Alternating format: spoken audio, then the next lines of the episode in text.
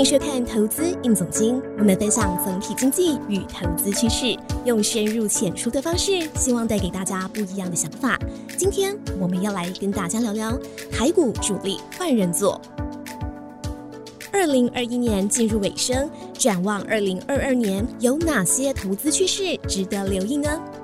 汉量国际执行长李鸿基有两大观察，认为台股诞生了新庄家、新经济。已经不是外资和旧经济的天下。我们可以从这张图表看到，过去几年外资有含水会结冻的能力，也就是外资买台股，台股就会涨；外资卖台股，台股就会跌。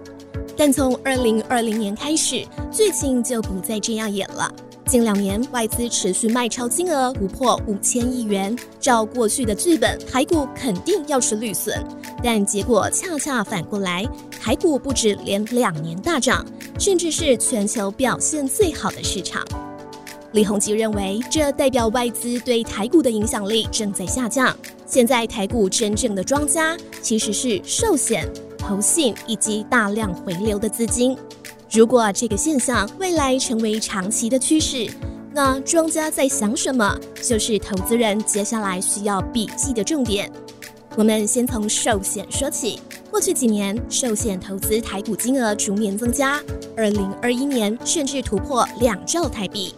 不过，这仅占了寿险业可运用资金部位的百分之六点七。多家大型寿险型金控在二零二一年的法说会上表示。过去以稳健收息为主要操作模式，二零二一年则改变了心态，积极赚取资本利得。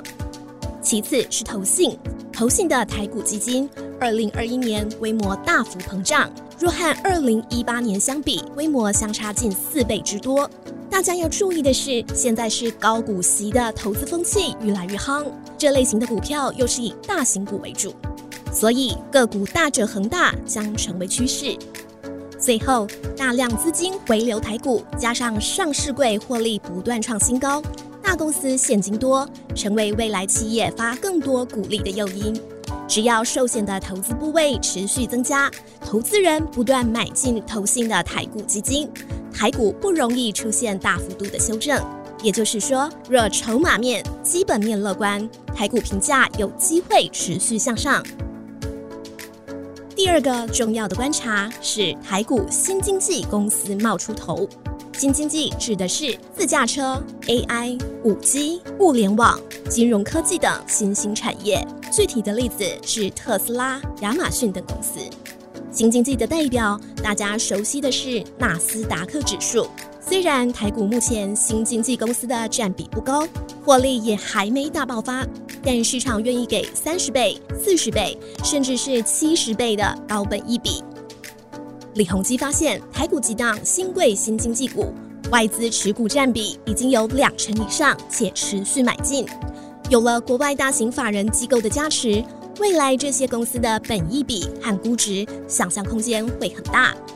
这也反映今年 IPO 市场一个有趣的现象：蜜月行情不像过去雨露均沾，新经济股表现相对好。一方面暗示产业愈稀有愈容易让市场买单，另一方面资金愿意给更高的溢价。毕竟老经济产业挂牌，大家都看得很懂了，但是还没有太多人关注的新经济，才是最有机会获得不错收益的板块。各位观众。您认为台股的庄家换人做了吗？新经济股值得这么高的本益比吗？留言告诉我们吧。今天的投资应总经到这边告一段落。喜欢这个节目的观众，记得帮我们按赞、订阅、加分享。投资应总经，我们下次见。